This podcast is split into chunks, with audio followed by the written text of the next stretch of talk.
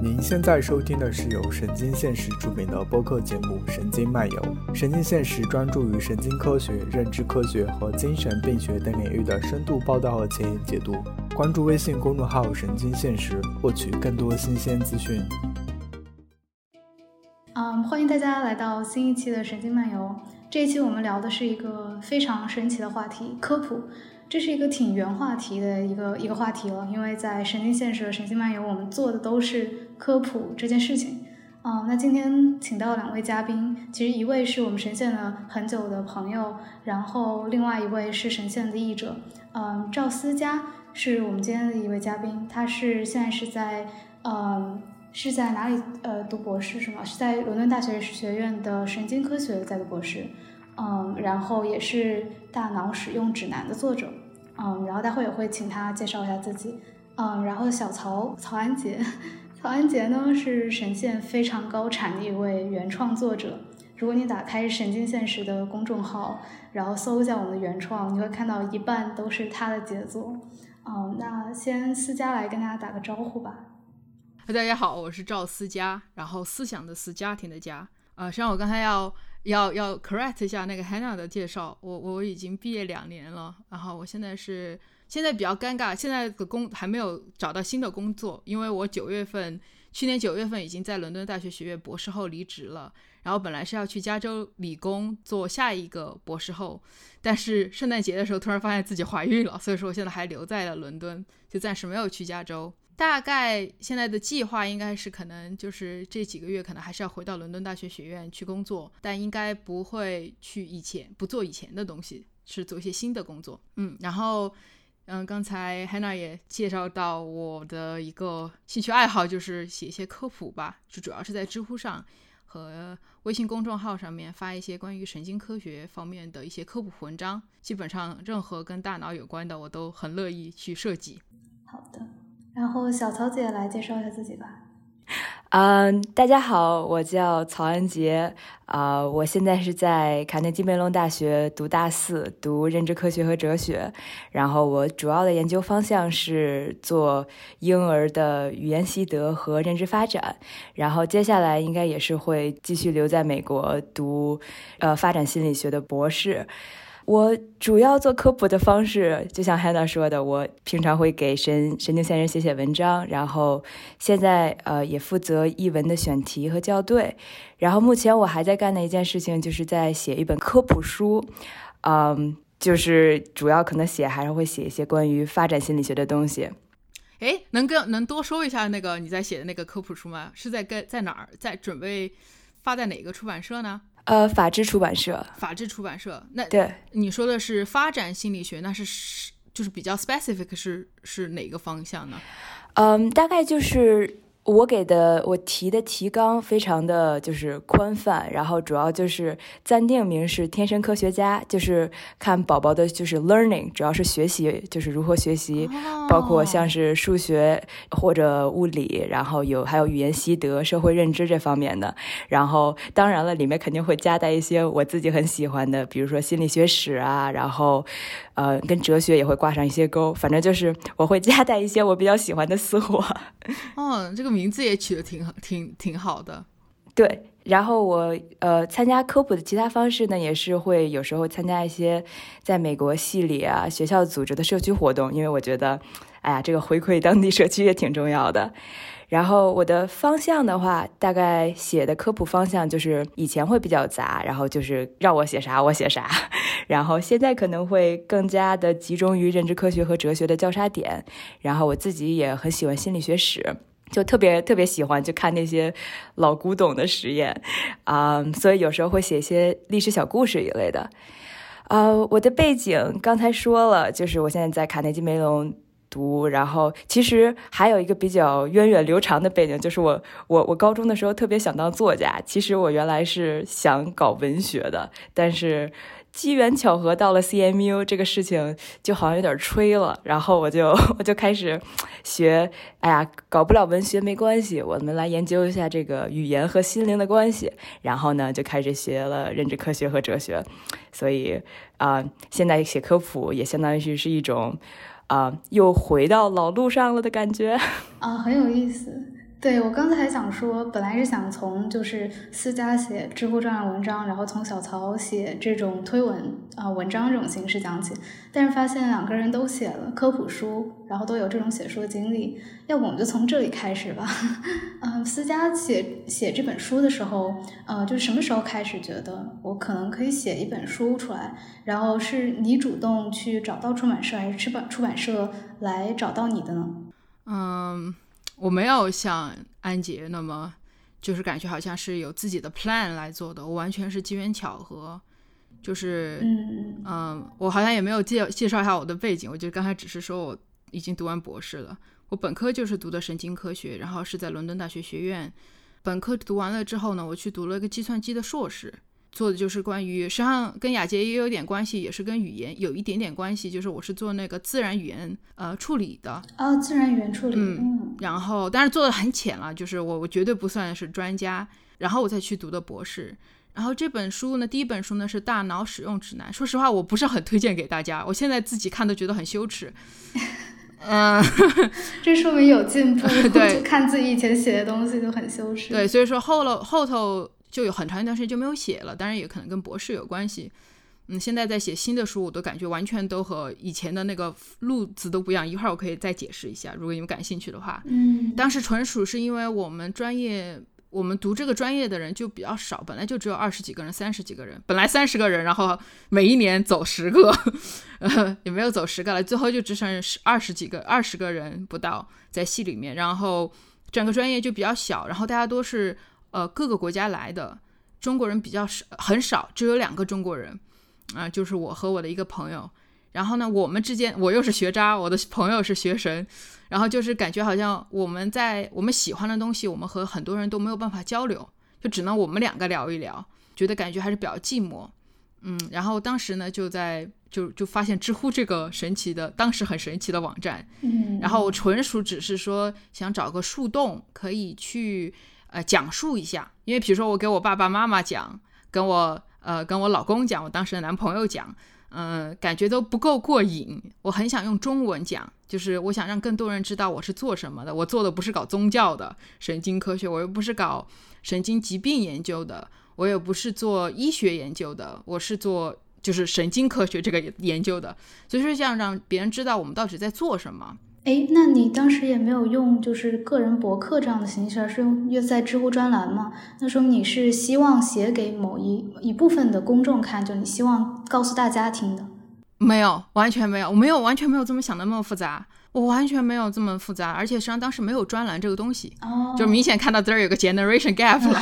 那个时候知乎是只有问答的，是只有问答的，专栏是后来的事情，然后。因为实际上啊，专栏这个就跟知乎有一些渊源悠长，就是我是应该是属于第一批使用他们专栏的人，然后他们也很支持我，知知乎当时是很支持我们去用这个专栏，因为他们也想有好的专栏，对吧？我相信，嗯，然后当时我觉得我我们后来使用这个，我我开始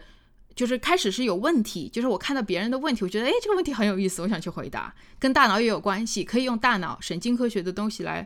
来回答，比如说什么 Tipo Tom。就是有些人说，哎，我我我有的时候想到一个问题，但是我，呃，我想到说一个词儿，哎，在这个词儿我就记不得是什么词儿了，忘了，这是不是我大脑有问题啊？是不是我有毛病啊？然后实际上这个不是毛病什么的嘛，这是个很常见的一个现象。然后当时就就是我学到本科的时候，就就有些时候看到这方面的材料，我也不需要去查了，我就直接可以回答。呃，实际上知乎当时是有很多很多很有意思的问题的，就是有些我们研究这方面的人反而不会去思考这样子的问题，但是他们带来了一个很有意思的 angle。我估计雅安杰也也有的时候能够从身边的人得到这样子的 inspiration。然后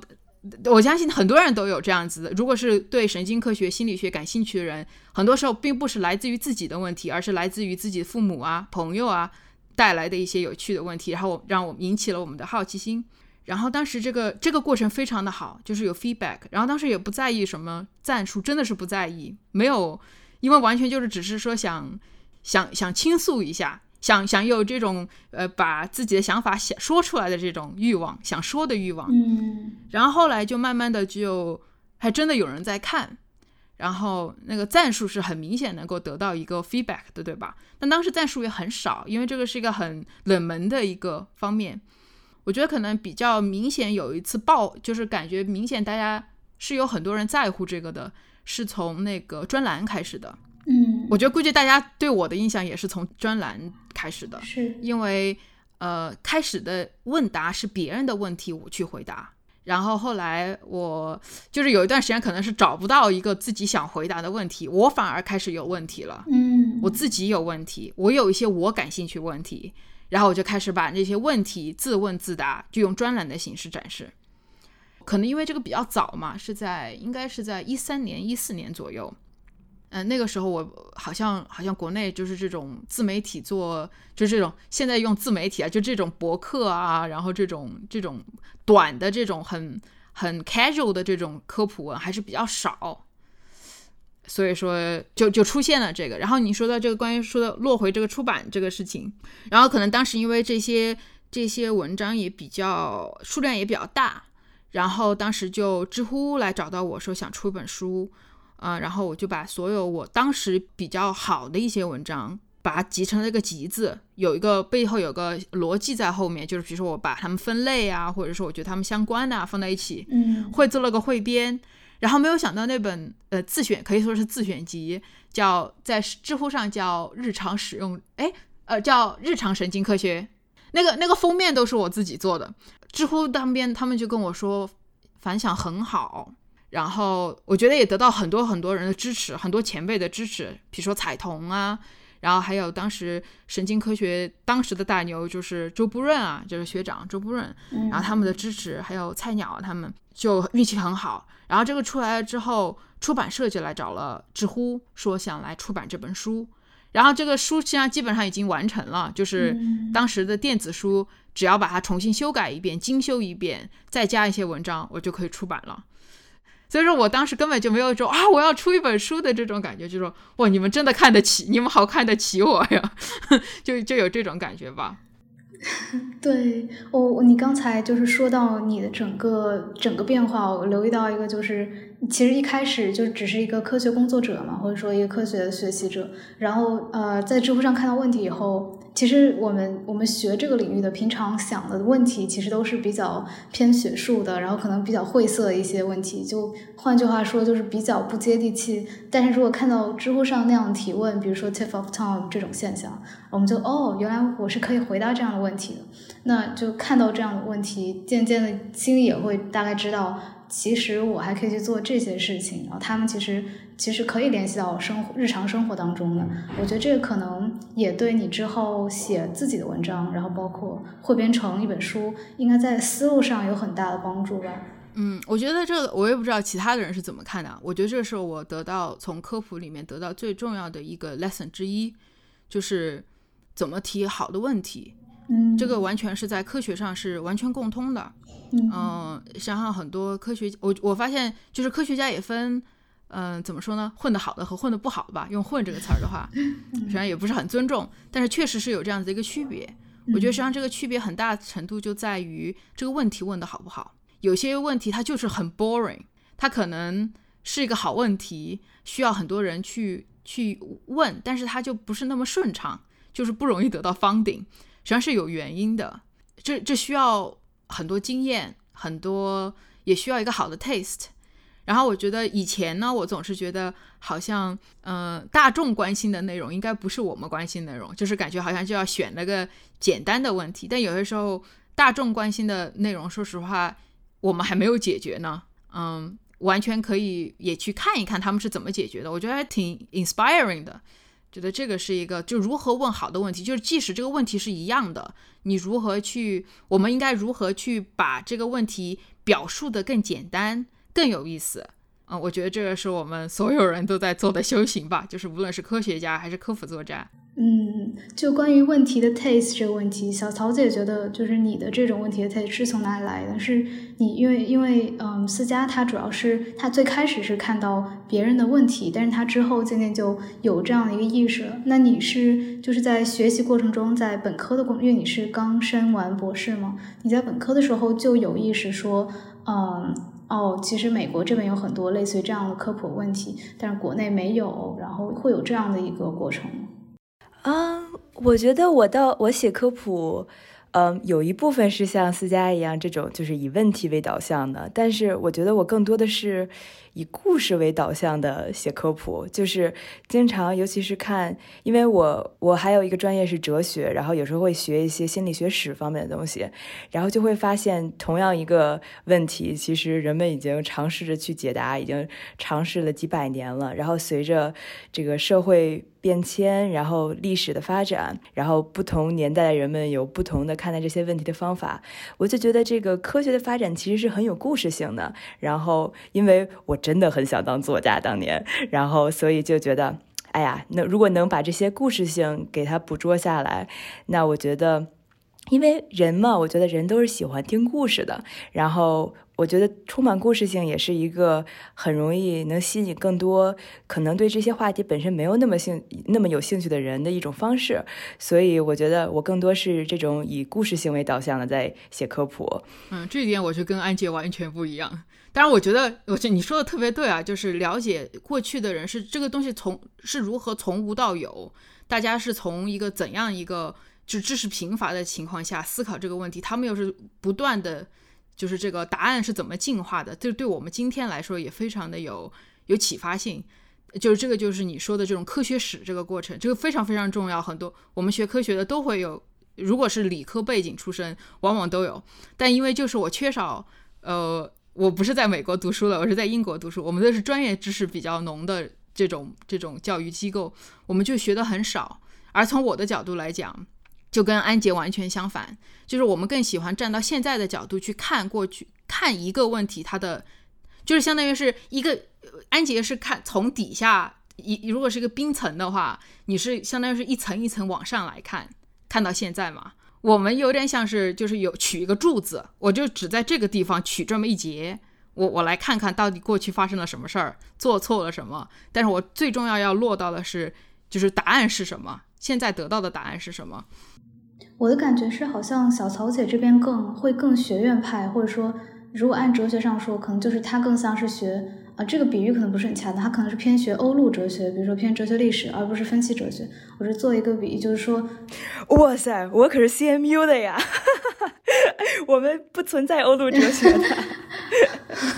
没有，美国肯定都是分析哲学嘛。我是说，就是在学心理学史这种事情上，我觉得还是挺学院派的。就是你不是在做一个职业训练，你要知道，就是这个学科它它发家是怎么发家的，然后这个眼光有点不一样。我觉得今天很多问题虽然都很有意思，比如说什么呃自然语言处理啊。呃，人工智能啊，自动驾驶，但是我们今天问的关于未来的问题太多了，然后没有什么人去看过去发生了什么，然后去了解过去我们是怎么做。但其实很多可能很多问很多答案都在过去。然后我觉得确实是，就神经科学现在就近些年发展很快，但是没有什么人从说心理学最最早开始去讲这个问题。我觉得这个有一个问题，就是因为我的本科就是纯神经科学的，嗯，呃，这个我们也有思考过。我们是有选修科学史，就是医学史、神经科学史、心理学史。一个很大的问题就是我们的神经科学的课程压力非常的大，嗯，我们要学基本上跟基础医学的人要学所有东西，要做解剖，要做生化，要做生理，要做细胞生理，要学基因，要学药理，要学药剂，要学。呃，电生理等等等，做做些这些实验，三年就要学完。然后呢，如果你们还要，就是同时呢，我们要选修，对吧？选修哲呃统统计，有些要选修哲学的。如果要要求所有的人，呃，当当然了，我们的所有的课程里面的前几堂课肯定都是都要研究，就是都要讲历史，就要讲这个东西。最有名的这几个人，他们当时是发是做什么样的发现？比如说最有名的那几个解剖学家，就是神经的一些解剖学家，对吧？嗯嗯，肯定是有用的。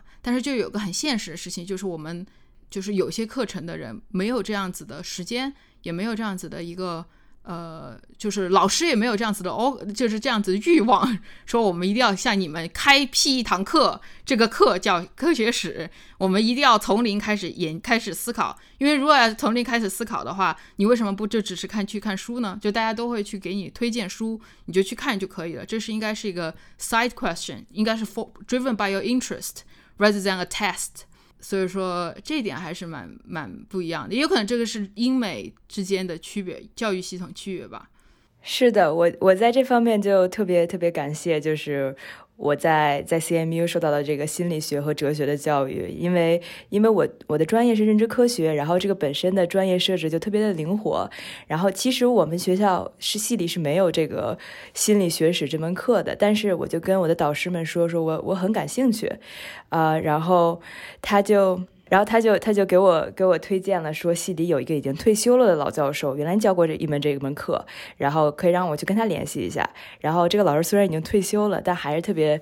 特别喜欢讲历史，然后就带我做了一个 directed reading，相当于是一门阅读课，就是每周我们会见一面，然后他给我会让我读一些东西。老师已经给我买了两本书了，我就觉得哎呀，真是特别感动，能在最后一个学期学一些这种怎么说呢，也算是有一个比较宏观的视角的一种课。我是非常非常非常感激我在 CMU 的四年了。哇，太奢侈了，这个太奢侈哇。确实，这个真的好奢侈啊！从未听说过，在英国是不可能有这样子的机会的。对啊，呃，这个是绝绝无仅有。对，我看小桃姐的朋友圈，她还说，就是还专门给她写了授课大纲，就专门写了 syllabus 给她。我觉得越老的教授越没有这个时间去给我们做这样的事情。嗯，都是哦哦，都是所谓的诺贝尔，他们的他们还他还没退休，完全就是等着那个得收获那个诺贝尔奖，根本就不会有时间来跟我们来讲这些。哇，你这个真是太爽了！哇，再去读一个本科最好。对，我们这边的话，要是读的也有这样子，可能有这样，但是都是必须得去哲学系去学习，哲学系或者历史系是有这样的课的，但是实在是就不是一个我们会的热门的一门课程。而且我也不是说想要写文章出身背景出来的，所以说我也觉得，啊，我还是比较喜欢去享受那个去 research 的过程，去 explore，to find the answer 那个过程。嗯，我倒是挺希望我们能开逻辑课，就是逻辑学课，但是没有。我们倒是希望有这样子的课，但是没有。对，这也是我想说，就是刚才，因为刚才小曹姐说她最开始想当作家，其实其实听起来更像是最开始是有一种写作的冲动，只是说手头想写的东西刚好是科普的东西内容，或者说有关科学的故事。但是显然思佳更像是，他是更享受研究这个过程，他是对这个话题，因为这个话题，然后看到了这个问题，然后就写回答了，然后感觉这两这两种。就是不同的科普写作的方式，或者说可能驱动的，就是驱动你们写作的这种方式是不太一样的。不知道，就是如果做科普的话，你们会对于写作之外的其他的科普形式感兴趣吗？有没有比较感兴趣的形式？比如说什么视频啊、图啊，就是那种，就是只是提供科普科普的课程内容，或者是去做一个 curation。我已经做过这样子的事情了。一方面，这个我我不知道安杰是怎么，因为可能因为我在科普里面待的时间比较早，然后是比较长，运气也比较好吧，就确实有很多很多人来来 offer 了我这样的资源。然后我有做过有声书，就是把我的实际上就是有就是这种 podcast，就像这样子，只是不是 interview，是我一个人在讲。哦。然后是在那个喜马拉雅上面，实际上是那个大脑使用指南的配套的节目。还算做的不错吧，哦，然后，但是它是一一期，就是它我的我的内容就是重新写，就是重新写了的，就是一期结束了，我的 contract 就结束了，我也没有去再去去做。所以说，为什么我有一系列的录音设备，不仅仅是因为我专业是搞神经、搞听觉的，而是我我我有这样子需求。然后另一方面，你说的那个视频，我也做过两个视频了，一个是跟知乎合作的。是知乎 offer 的，就是他们提供这个做做动画的这个 team，然后我帮他们写了脚本，然后给他们了这个所有的内容，呃，然后另一个呢是呃另一个就是微博上的一个科普视频吧，他们是一个一个小的 team，一会儿我也可以把链接发给你们，然后我都发我都转发在知乎上了的，嗯，我我在这个过程，我觉得我特别喜欢，我觉得这个是传播信息的另一种方式，可以尝试完全可以尝试一下。我也鼓励大家更多人去尝试。然后我也做过图文，呃，就是那种在微信公众号上面，就是它是一连串的图，就是长图是吗？长图对长图，然后呢，就是属于那种有很多好笑的梗，然后把好多东西拟人化这样子的一个过程。我也做过这个。呃，那个也挺也挺成功的。我说听起来很好玩，我也觉得很好玩。就是在跟他们沟通的过程中，嗯，去思考怎么让这个东西更低幼，呃，不是低幼，就是更呃通俗性，更有意思。就是它不一定只是说我要把这个东西解释清楚了，我要让一些对神经科学、对科学一点兴趣都没有的人也觉得有意思。对我觉得这个是我比较比较感兴趣的部分。呃，还有一些其他的活动吧，但是就是这几个还比较重要。我觉得这个是很重要的，我觉得很适，我很推荐大家都去尝试一下。我是因为那个，我其实本身想当作家，所以我对这种文字的，就是长文的形式会有一种怎么说先天的好感，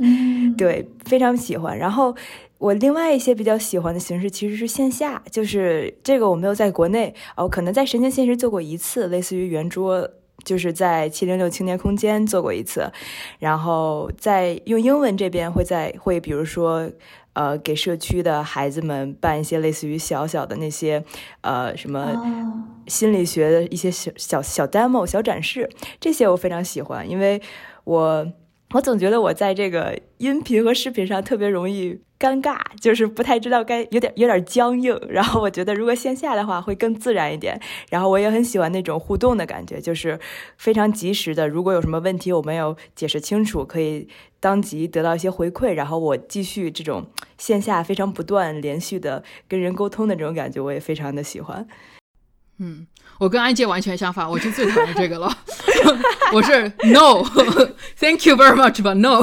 就好，伦敦有好几个几个小学和中学也有邀请过我去做这样子的 public engagement，然后我老师也经常要求我去建议我去做，因为呃对，让他不小心让他知道我有做这方面的东西，但我实在就是就是生理性的拒绝就没有办法。然后国内。线下也是无数次，真的是很多人，很多人支持，就是他们真的人很好，然后就希望能够有更多人了解神经科学，也来邀请我。嗯，比如说一席他们做演讲，就可能邀请了我三年四年了，我真的就是，我就我找了各种各样的借口，但是我也不想，我也很希望去，但是就是属于那种，今年还是算了吧，就是这种让我再成长一下。嗯，然后我特别不喜欢一对一的。实际上就是这样子，interview 我也做了几次了，但是就是说，如果你们要跟我 video，我就我就我就我就会我就会消失了。幸亏是 audio，然后所以说不行，我那个真的是亚美得，真的是亚美得。Please no，真的完全。然后最好咱们俩，咱们三个人聊了这次，咱咱们一个一年都不要说话了，就就最好是这样。开玩笑，开玩笑。但是就是我我就不太适应。而且我就不太适应一对一的线下的东西，我就希望能够，嗯，有个东西我能够琢磨很长时间，就是把它每一句话我都想清楚了，给我两百个字，给我两分钟，我把它想清楚，三分钟我想清楚了哪些地方是废话，有些地方是精准的东西，说完了，呃，弄好了，然后我就扔给负责宣传的人，然后你们去想怎么用它就怎么用吧，然后但是。嗯，但是反馈我不是很想去看。明白，我完全完全能明白。就我也是，就是非常非常抗拒线下的那种。就虽然我知道这种互动其实会好一点，不是一个人干说话。其实我觉得，嗯，其实播客也算是一个折中的方式吧。我觉得有一个有一个问题就在于，就是这种线下的话，就比如说咱们现在聊的这个，完全也是一个临时起意。虽然我没有个大纲啊，对，但是我看到咱们俩也根本，咱们仨根本就没有 follow 这个大纲，即兴演奏，就完全基本上即兴的。就是说，我觉得我废话特别多，然后我觉得我需要思考，我需要提前，我需要，如果是写的话，我可以写得更好，嗯，我可以想的很妙，我不需要有那么多例子，明白，大家。对，我觉得这个感觉会会更好，就是说，所以说可能是那种，不够 prepared 这个问题吧，就是我不是个 performer。那你是那种模范科普作者，你知道？就我经常读到一些科普书，然后它里面就讲一大堆废话，就是那种 没有把大纲写好的，明明可以一篇论文写完或者一篇文章写完，他讲了一本书。嗯，对，我觉得最好的文章就是我我个人觉得就是我想看的文章，我想看的科普文。呃，科普文文章，whatever 是什么吧，就是甚至是漫画，我希望他是把这个书倒过来之后，shake shake shake，然后一个 word 不会出来。嗯，然后当然我办不到这一点，我做不到这一点，我肯定是废话很多的。但是就是我希望能够做到那个程度吧，以后。但是呢，又不能够太硬了，就有的时候他真的是 cut 太多 words，然后就导致你根本就 don't get it，就是就是哎，对对对对对，这个专业名词是什么意思？就是这种也不行。嗯，对，那个太硬了也也会很干。就是蛋糕都是有硬有软嘛，但是你一刀切下去，应该不会有阻挡的阻碍的感觉。就是才是好的蛋糕，否则有一个，就算你有一个巧克力片儿在中间，那东西不会添光添彩，而是只是 destroy everything。嗯，所以我觉得这个是个流流畅感很重要。嗯，讲到这个，就是之前讲是就是普及的方式，你们的偏好嘛？那现在讲到就是说软硬的区别或者干湿的这个区别，你们自己平常比较喜欢的会是哪些？媒体的科普内容呢？然后你觉得就是哪个多多大程度上的这个科学成分是合适的？然后多少过多少就太稀了呢？呃，我首先这个我觉得我回答绝对是有偏见的呀。那我肯定非常喜欢神经现实啊。现在的文章基本上都是我我在选 啊。其实我对。这个所我我并不觉得这个科普文章一定要有多少这个科学含量，就是我对于软硬的程度其实并没有特别大的偏好。有的人就是不同的作家，他能把。不同的软硬程度写的非常的天壤之别，就有的文章可能很软，但我也看不下去；有的文章可能全是干货，但是我也觉得这个它的文笔流畅，然后它很有故事性，也能看得下去。然后，而且另外一方面呢，因为我刚才也说了，我觉得在写科普的时候要有一个怎么说呢？就是我觉得很重要一点，就是科普要把科学与社会和历史的关系说清楚，所以我会更喜欢那些有人情味儿的科普，就是不是在把单独的把这个科学当成一种真空里面的 relatable，对，不是不是一种在真空中。突然就出现的一个什么科学发展，它一定背后都是有很多很多很多很多人的努力，有很多代很多代很多代的人的努力，才会走到今天这一步的。所以我特别希望，就是我在选择科普，我觉得好的科普是一定会把人会把这些背后的人情说得很清楚，说的很相关，说的非常的怎么说呢？就是有意思的那些科普，我是非常喜欢的。然后。我希望神经现实也能继续往这个方向发展。嗯，这个就很有，这个就很很有意思。我也是最近才有这样子的感觉，就以前完全不会有这样子感觉。最近在写这个我的新本一本新书，就是专门讲神经递质，就什么多巴胺呐、乙酰胆碱啊、去甲肾上腺素素啊这些东西的时候，我在我在写这么一本书，然后这本书就特别的，应该说是比较很硬。就是我我自己给的定位，就是说应该至少都有一点神经科学的知识，你才会来看这本书的人。然后我在写这个过程的的时候，因为要一对一个问题很深入的去讨论它。然后呢，我自己我以前是不是很关心这个历史部分？就是我的编辑会说：“哎，讲一点历史嘛，大家都喜欢。”我会啊，please no，就是就 try all excuses to avoid it。然后，但是我我这一次我觉得明显感觉，就前几天我写在写那个 glutamate 谷氨酸的时候，然后我就一般嘛，大家都说啊，谷氨酸是谁谁谁发现的嘛，首首次。发现谷氨酸是神经递质的是谁？然后我看了很多很多 review，大家也就是一句话带过了，是谁谁谁谁谁，然后就是写了个姓，写了个年份，然后就你就到了一个 paper 上面，然后就完了，对吧？大家都会这样这样。然后呢，我因为因为正好发现这个谷氨酸的这个神是神经递质，谷氨酸是大家都知道这玩意儿很长时间了，但是一直都不知道它是一个神经递质。是在五十年代、四十年代的时候，才有人觉得哦，它有可能是个神经递质。然后呢，那个日本科学家又正好是二战结束，日本战败。然后呢，那个日本科学家嘛，一般来说他会先把它写成日文的，然后他才有机会再会写成英语的这种论文。然后大家呢，呃，对这个人的了解很少，甚至我都找不到这个日日本人到底他的日本名字是怎么写出来的，就汉字是什么，我都找不到。然后呢，我去做了很多很，但是我就觉得很不舒服嘛。要是一个日本人的名字，我都知道他是庆会庆义大学毕业的，大庆义大学的教授，就是那个私立大学教授。我就只写出个英语的那个拼写，我觉得很不舒服。我很想知道他中文拼写是怎么写的。然后我就做了好多好多调查。然后我突然后来才发现，就是这个人特别有意思，但是大家都不提，就是都大家都只用一句话就提过，就是这个人不仅是一个神经科学家，一个心理学家，呃，生生理学家。他他的老师是帕夫洛夫，就是帕夫洛夫那个狗，那个古典制约调呃制约那个。呃的那个老师的学生，他去苏联去过留过学，是他的学生。同时呢，他还是一个很有名的侦探小说家。就是他有名不在于他的神经科学的发现，虽然他神经科学的发现也很重要，但是他更有名。他真正留名，他的一个维基百科的页面全是关于他的侦探小说。然后他的侦探小说的笔名和他的真名又不一样。所以说，很多人都没有办法把他这两个人作为一个连接。嗯，然后我觉得，在这个探索这个人是一个怎样的人的时候，就是因为他们一句话，而且那句话我在看他那个中速的时候，他的那个名字还拼错了，导致我很难找到这个人到底是谁。最后我找到这个人的这个整个历史，就说这个人到最后实际上也没有得到太多关注吧，对吧？在在整个历史上，到现在已经二零二零年了，我们对他的了解在英。还是存在感很低啊，根本就找不到他的页面，都不知道是谁。但是我能想象到他在四五十年代的时候，这个人应该是个很有意思的人。他又是一个生理学家、神神经科学家，有有一些很不错的发现。同时呢，他又是一个侦探小说家。所以你介绍一下这个人是吗？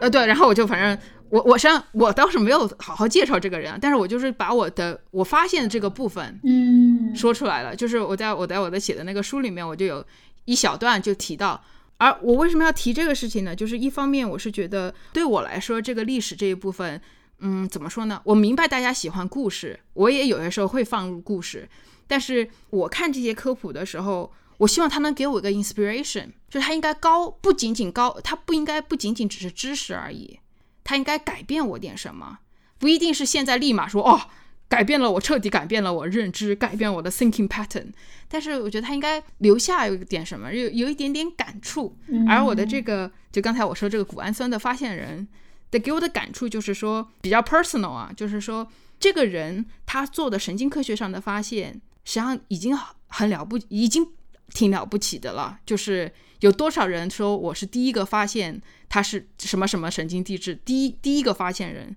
他在自他自己的副业上面，就是这个侦探小说上面也了不起了。他已经有一个有一个维基百科，有一些一直在卖的作品，到死后这么多年还有人去读的作品。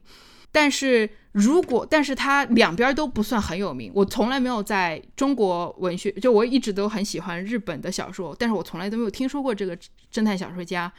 就我有点感慨，就是如果他把他的精力都放在他的那个神经科学上面，他应该会更有名。他如果他把他所有的精力都放在他的侦探小说上面，他也会更有名。也不知道他到底是希望被认记住他是一个侦探小说家呢，嗯，还是被记住是一个神经科学家？但我们都不知道了。但是就是说，从为从一个呃他去世几十年后的一个人来看，就是不知道有多少人会像我这样子去翻他这个人到底是谁。这人到底干了什么？我觉得这个还挺感慨的。就是比如说看回想到自己吧，就是说我我也是做科研，也有一些小的发现吧，但是肯定不如这个这个叫应该叫木木高太郎这个人的发现更重要。对，就更渺小了。然后我的我的科普上面的工作也更渺小了。我绝对不会有一个维基百科，没有人会一直会去看我的这个科普书，一直到几十年之后还有人看。那有些时候我就会在思考。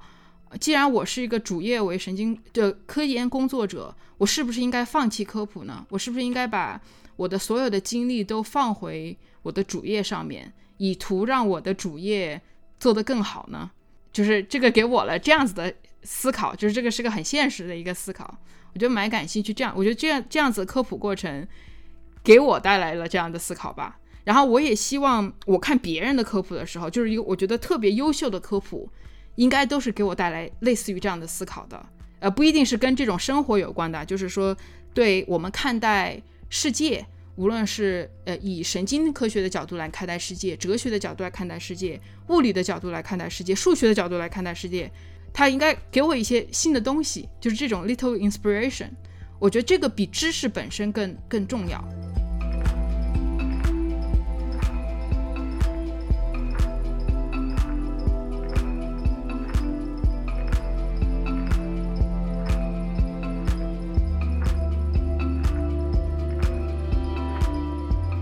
刚才听那个安安姐姐说，就让我觉得，我就觉得这个一下子让我想起，因为这几天才写的嘛，我就很同意，因为我是完全站在一个对历史不是很感兴趣的人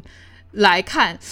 然后我我就觉得这样子的历史，这样子的东西还蛮打动，因为我因为科学是人做的，就是我感兴趣是，如果我要我人情味儿，我也觉得人情味儿很重要，但是这个人情味儿。就是有不同的人情味儿嘛，就是我我比较喜欢这这样子的。然后你就会说到硬还是软，实际上我是觉得，哎，就像一道菜有硬有软是最好的。你要是整个都是硬，那就是教材，就是论文了，对吧？你就不用去看科普了，就 please go to read the academic papers，don't read the popular science。嗯嗯，那个这个根本就不是以你为 audience 的来写的东西。但如果纯软的，那就真的就是洗，就像是。很多很多科普文就是完全没有任何干货，或者是说非说的非常的 vague，你好像觉得你看懂了什么，但实际上你啥都没有懂，而但是还给你了个莫名其妙的 confidence，就是有一些文章啊，我觉得这种是最忌讳的，嗯，就是我个人觉得最忌讳的，我不会想看这样子文章，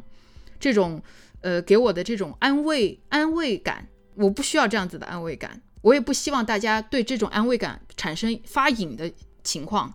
就是写出这样子纯软纯水文，但是让你觉得看了之后你好像什么都懂了的这样子的科普文，是很不负责任的，是一种错觉，它它不会真的，而且还给你带来一种我很富有的感觉。我对我自己的一个文章的要求吧，就是暗暗的心中的，但是不知道有没有干得好啊。就是我希望大家看完了之后会有动力去看更多，就是让你意识到 we know nothing about it。This is just a, a trigger，就是它就是抛砖引玉，这连砖都不是，就是只是个砖皮儿，是个一点一点点沫沫。嗯，然后，但是希望你能够愿意呃去忍受一篇文章写的比这个更不好的情况下去看，语言不通的情况下去了解更多。我觉得这才是科普。嗯我希望的科普是应该是这样的。嗯，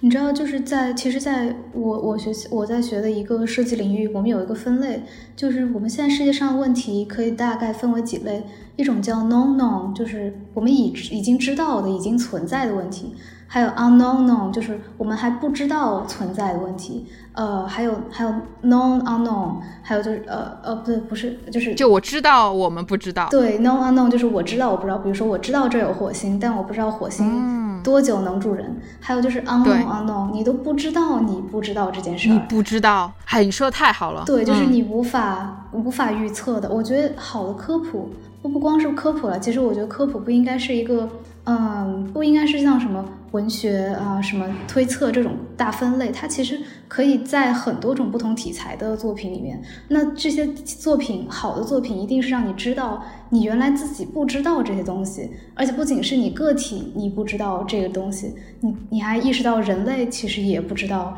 其实这么微小的事情。我觉得这个这种启迪是非常神奇的。我觉得这个可能是好的作品里面都有的，嗯嗯，就是启迪，就是这种启迪感。然后我特别认同你刚才说，首先我觉得你说的这个分类，我没听说过这个分类，但是我觉得说的特别对，就是我我希望让别人知道这个 unknown unknown 的这个这个东西，就这个是最奇妙美妙的一个过程，嗯嗯，然后甚至知道 no unknown 也是很好的，就是我知道我不知道，就好多人都觉得自己不知道是是个正常的一个。一个情况，嗯，然后呃，我我觉得刚才你还有一个点，我觉得特别特别同意，就是科普不应该存在于任何的固定的范围。就是我看了很多，我很喜欢看那种就是科幻小说，我觉得他们刺激了，他们告诉我的信息也很很多啊，对吧？嗯，它刺激了我更多对科学的这种追求。我觉得就是不应该固定于此，所以说我也特别希望能够和其他人去沟通，就就是之前你提到的，除了这个文学方面。有没有什么其他的呃呃媒介可以来做？我觉得完全我非常的支持，所以说我经常在那个网上 offer，就是说我说跪求大家那种就是那种戏剧，就是那种现在的一些就是 TV 剧啊，比如说电影啊，国内的电影啊，如果你们有些涉及到神经科学、认知科学、大脑的这方面的东西的话，完全可以来找我们，我无偿贡献我的知识，你们可以来让我来 review，如果你们愿意的话。也确实有人来找过我，来找我 review 过，然后我觉得这个是我们作为科普的人做到能做到最好的 public engagement，就是让它变成无形，diffuse into everything，然后你完全不会意识到你在被科普。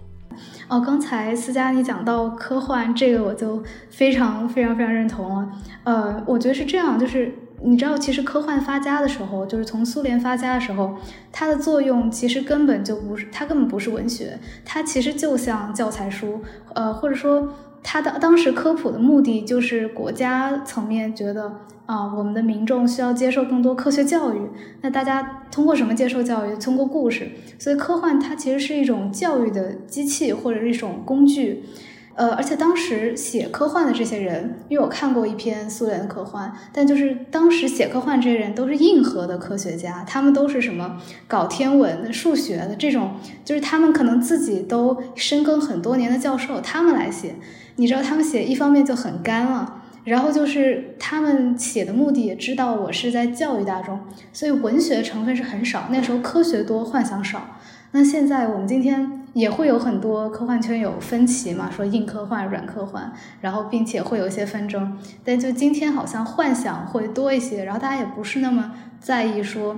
这个科呃，这个科幻它是不是能让我学到知识？只是说科学这个元素在里面，它变成我某种信仰。所以我们在读幻想的时候，会希望找到一个稳定的、有科学观的一个系统，哪怕它不是真实，它可能跟真实世界是平行的。我觉得这是一个很大的转变。然后我觉得今天科普也是这样，就是以前我们写科普，可能真的就是为了。呃，讲这个知识点，然后但是大家不想看，然后就加故事。但是今天确实有很多，不管是科幻吧，然后包括像思展做过的一些图文啊这些作品，其实都是，嗯，其实更多是创作。然后只是说，科学是一个你能拿在手上用来创作这支笔，不是说不是说科学是一个目的，不是说我要把这个交给你，而是告诉你我还有这个角度来讲这个故事。我觉得这个是今天的一个变化。嗯，我觉我也是这么觉得，我觉得特别好。我当然我不知道，你刚你刚才说之前我还不知道还有这样子的一个背景啊，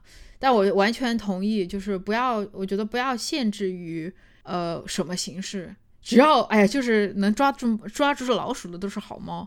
我就是就这样。但是我觉得很重要的一点就是大家意识到自己是 no 的什么，就是你知道吗？就刚才你说的那个四大问题。无论是科幻还是科普，最可怕的在于给你带来了错觉，就带来了我懂很多的错觉。就是知识都是越越知道越多，越觉得我需要知道更多。就大多数，我相信大多数人都应该是类似的，就是知识越多，你会越觉得自己无知，然后会进入一个低谷，就会说啊，我太无知了，那还看什么呢？然后会又会进入一个新的一个 level，就是会会觉得正是因为无知，我才需要不停的去知道更多的知识。还我觉得这个过程比任何的鸡血和鸡汤更有用，这是实实在在的东西。我觉得我希望看到的是更多人有这样子的。快感得到这样子的感觉，嗯嗯，你觉得这个跟培养对问题的 taste 有没有关系？我做个比喻，就比如说，如果那种很硬的干货类文章，但我不是说它没有价值，他们有点像今天的，就是要健身人，他们吃蛋白棒这种，就是我只要里面的营养，我才不管它的口味怎么样。但是这样长期下去，你不知道，就是真正食物的味道是什么，你都不知道。呃，好的，好的蛋白，它应该在什么样的食物里面？如果我们所有的内容都是像知识付费那样，就是给你列出来一二三四，然后告诉你，就一方面你虽然消化了，但是它消化是个错觉，你并没有。像你吃蛋白粉，你可能会有一些饱腹感，但是你并没有你吃了一顿正餐的这种感觉。我觉得久而久之，你对你对食物、对生活 taste 也会下降。那对科学也是一样的。如果你没有一个好奇心，你只是接收它最干货信息，你没有一个自己去探索的过程，那你以后可能你再遇到类似的问题，你觉得它没用，你就不会再去关心它。但是我们今天正需要的就是真正被好奇心驱动的这些人，他们才是真正能问出好问题，然后得到好的发现的这些人。怎么说呢？我明白你的问题，然后，但我从另一个方面来讲，我又觉得它不是个问题。什么意思呢？就是我可能和很多人不一样一点，是我开刚开始也说了，就是我开始写，我根本不在乎有没有人来看，就是我只是想说而已。嗯，从一个如果从一个产品经理，从一个商业的角度来讲，你一定要 define，科普是个产品，这个知识是个产品。我希望有，我把它当成一个宗教来看吧。我这是一个我要传递的一个信仰啊，我这个信仰要怎么传递，对吧？我是通过壁画传递，我是通过 church 来传建教堂来传递，我是通过帮助他人，让拯救人于危难之中，给他一片面包，让他知道这是上帝给你的面包来传递，还是呃通过音乐来传递？这是无无数种传递的方式，但是嗯。你你可以这样思考它，但是我从另一个方面讲，就是做科普说出来是挺没什么利益东西的，就是这个这个思维方式可以这么说，但是实际上你会发现，真正 implement 它，真正实施它又是另一个方向。我想我的意思是讲，我觉得为什么它又不是个问题呢？是因为我们都知道每个人有不同的需求，他为什么要打开你这篇文章？你为他为什么要看这篇文章？他为什么要花这么几分钟去看这个东西？是每个人是有不同需求的，有人这个好像是那个心心理学上的那个塔，对吧？嗯，人有不同的需求，有基本的生理欲望，你结束结束了解决了生理欲望，你才会去满足其他的欲望，对吧？对，你有生存的欲望，你有生理的欲望，然后你有精神上的欲望，诸如此类，诸如此类。因为我都是属于那个捞半截就走，我从来不记名字，因为都有维基百科嘛。我也是。对，但 但我相信大多数人都知道这个欲望的这个这个这个这个的等级。Everybody has different needs 啊，我觉得科普也是这样，就大家看这个文章也有不同的 need。嗯，呃，我不知道，我没有办法写一篇文章让所有人都都需要它，我也没有办法 convert 每一个人，因为每一个人都有自己的需求和原因，他有自同自己的 motivation。嗯，然后你说也对，就是说我们希望我们更需要的是金字塔顶端这帮人，就他纯属是好奇心，他纯属是精神上的需求。就是这玩意儿是他的精神食粮，他需要这样子去满足他，然后他会产出更多。但是我们也知道，不会所有人都会这样的，也没有办法强求。说实话，也没有办法强求。然后我我觉得怎么讲呢？就是说。嗯，我有一段时间曾经想过，就是我开始的这个，哎，我觉得这个就是真的是，呃，如果你从你们的栏目的角度，就是你们的这个组织的角度来讲呢，因为你们是个组织嘛，那可能你们应该能够做到，就是尽量所有的 need 的 cover。你就能够揽括很多很多人。嗯，作为我，因为我在写科普的时候，因为我毕竟写了也比较有段时间了，现在觉得哇，真的好长时间。一三年、一四年开始写，我觉得明显的到后来有思考这个问题的时候，开始思考我要写给谁的时候，我做了一个选择，就是嗯，特别这个选择这个点非常明确，是在一六年的时候，我印象很深刻，因为我在当时我在日本。然后我当时写，已经我的第一本书《大脑使用指南》已经 out，已经已经推出了。然后呢，我当时 aim 的就是，我想写给的观众是你对神经、你对科学都不感兴趣。我希望这本书能够刺激你的好奇心。嗯嗯，就是你是一个看科学、看干货一点都看不下去的人，就像是我爸我妈那样。我不仅要告诉你这玩意儿好吃，我不仅要就是都是卖 tomato，都是卖番茄。就是有些人，比如说我要卖给我外婆，我就要告诉，哎呀，这个番茄能让你永驻青春，怎么怎么样，怎么啊，能够让你健上健康，活的长命百岁。我要是卖给我妈，或者是比我妈小一点的人，就说哦，这能让你恢复青春，对吧？要是给我爸，我就说，哎，这个东西让你不疲劳，呃，你你需要把它用不同的方式卖出去。我当时觉得我自己可能能做的就是能够吸引一些人去思考，哎，大脑是这样子的，就是它。不是忽视大脑，就是还觉得哦，居然还有大脑，还有科学，就是居然这还有一门专业是学研究这个的，嗯，你知道吗？就我的目标就非常的低，我就是希望当时就是在一四一五年的时候，就大家能意识到什么是神经科学，我就真的感谢了，就是我就成功了。所以说当时我的定义就非常非常的低。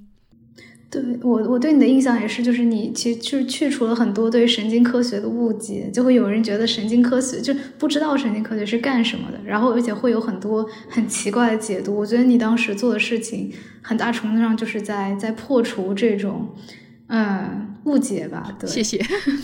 哇，这是啊，对我的一一记安慰，就一个鼓励啊。那我就算成功，这个就是当时我的我的目标，我就想让别人知道还有神经科学这个玩意儿。就它是个像物理学那样的一个一个行业，你知道吗？是个是个科一个专业，所以说这个和嗯安杰也不一样，就是呃因为这样子的原因，因为我的背景比较学的比较系统，又比较专神经科学，我反而不希望只讲给我的专业的同行人听，因为我我在日常就干了很多这样的事儿了，我就想讲给一些完全对神经科学不感兴趣的人听。嗯嗯，对，说到这个，因为就是神经科学这个领域，嗯，怎么说？我们会说，比如说经济学里面啊，有一些常人得知道的东西，然后心理学有些可能你得知道，比如说经济学你可能得知道一些简单的需求，然后可能金融你得知道一些，不知道股票啊，然后心理学你要知道一些，对对对，情绪。你觉得神经科学里面哪一部分是我们真的？就不是从有不有用，而是说你觉得普通人就真的有必要知道，而且知道后会真的会对他们有帮助的这些，你觉得主要是哪些内容？哎呀，我的天呐，你问的问题太这个问题太好了。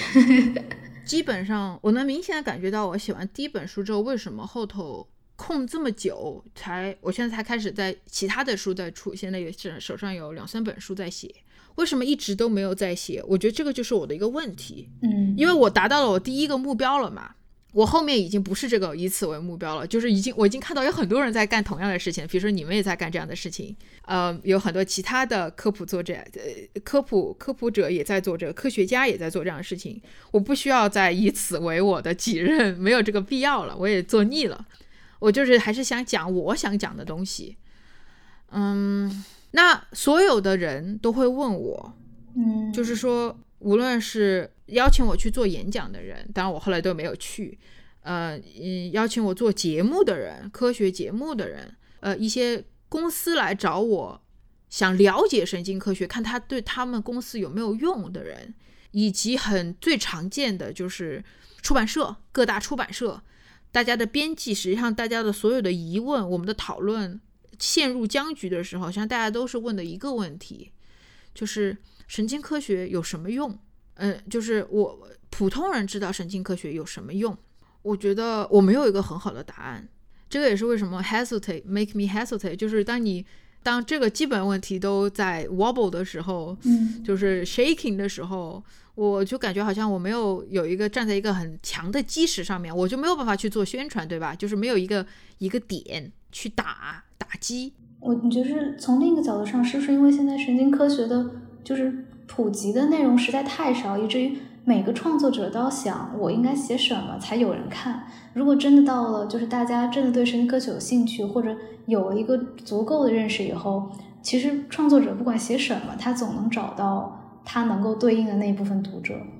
我跟你相反诶，我跟你想的完全相反。我觉得是，我觉得现在是，如果一个人在二零一三年问我这个问题，我有很好的答案，我就说。就这玩意儿简直是个愚蠢的问题，嗯，就是我们人能之所以到今天这个程度，不就是因为我们的智力的发展吗？我们自然如果要等这个自然界让我们的智力更好，让我的记忆力更好，让我的生活变得更好，就是我们生活的所有的工作、我的学习、我的爱情、我的就是任何的一切都与大脑有关，这是核心。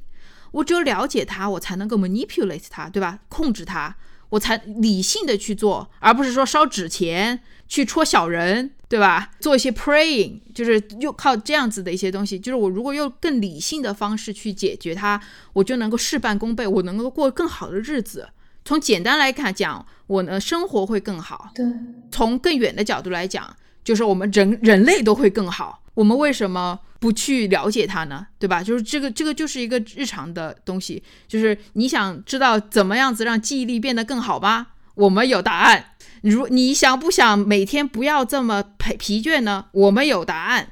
如何高效学习？我们有答案。呃，你想，比如说我现在怀孕了，我就要要思考一个问题，就是你想知道如何让培养出一个天才宝宝吗？我们有答案。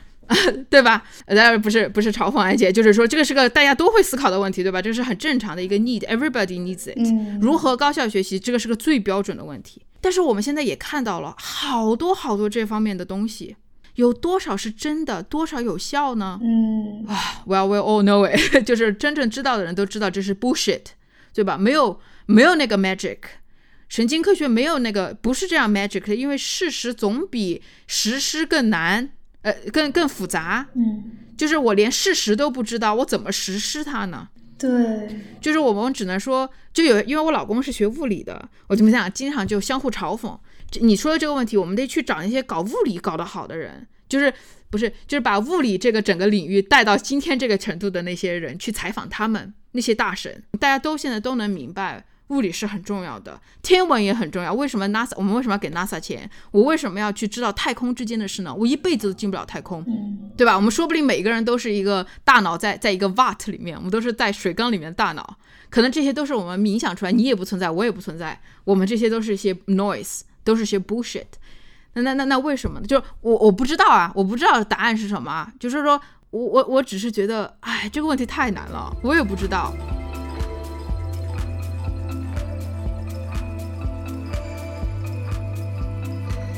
嗯，节目录制的过程中呢，我因为要去上课，所以就提前退出了。然后这里因汉娜的建议，我来补充一点关于在读的大学生和博士生想做科普的一些建议。嗯，因为我其实当时刚开始写科普，最早最早开始写科普的时候，我是在大二升大三的暑假。然后当时我就觉得，虽然我一直很喜欢写作，然后我也很想写，但是我就不知道自己。有没有这个资格和能力去写？然后当时是那个知乎一个大 V，This is not Tina，鼓励我来写一写。然后我尝试了一下，但是心里还是很没谱，因为感觉我自己还没学的怎么样呢。然后我我怎么能写科普呢？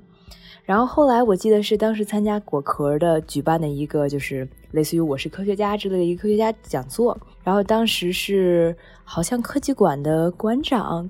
李相义老师好像是这个名字，他呢就就就相当于讲这个做科普工作嘛，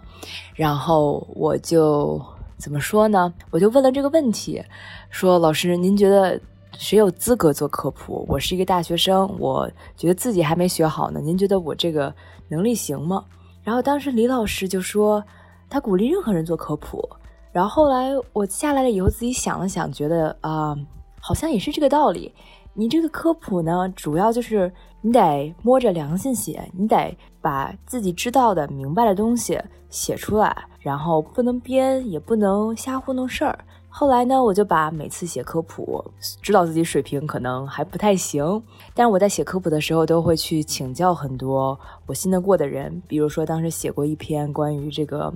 呃，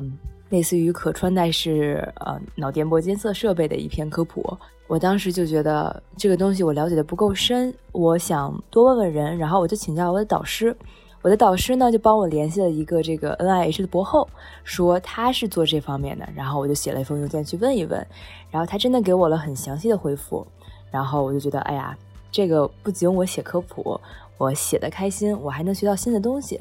然后就把每一次写科普都当做一种小小的研究项目来做，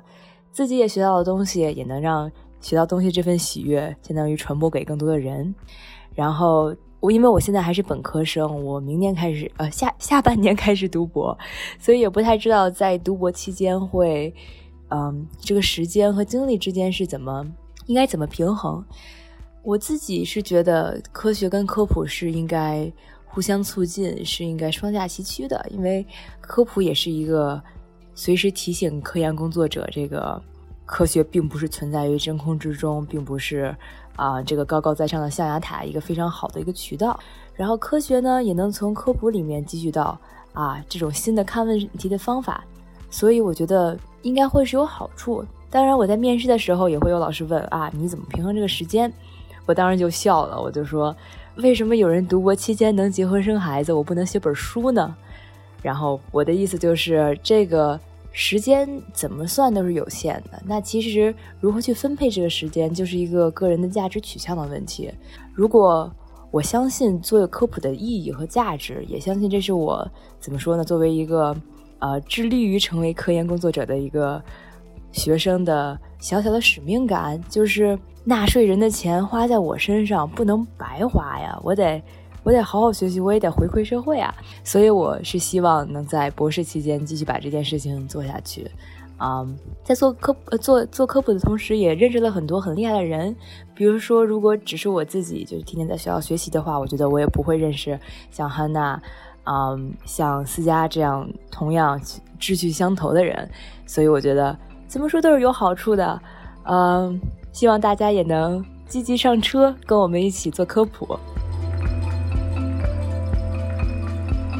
您刚刚收听的是神经现实旗下的播客节目《神经漫游》。神经漫游意在漫游神经与认知科学之领域，揭示认知表象与内里之趣味，由此连接业余与大众之智慧。我们强烈推荐您使用泛用型播客客户端收听我们的节目，这是第一时间听到节目并得到完整资料的最佳方法。搜索“神经漫游”，你也可以在网易云音乐、喜马拉雅、哔哩哔哩、荔枝 FM 和 Spotify 等平台找到我们。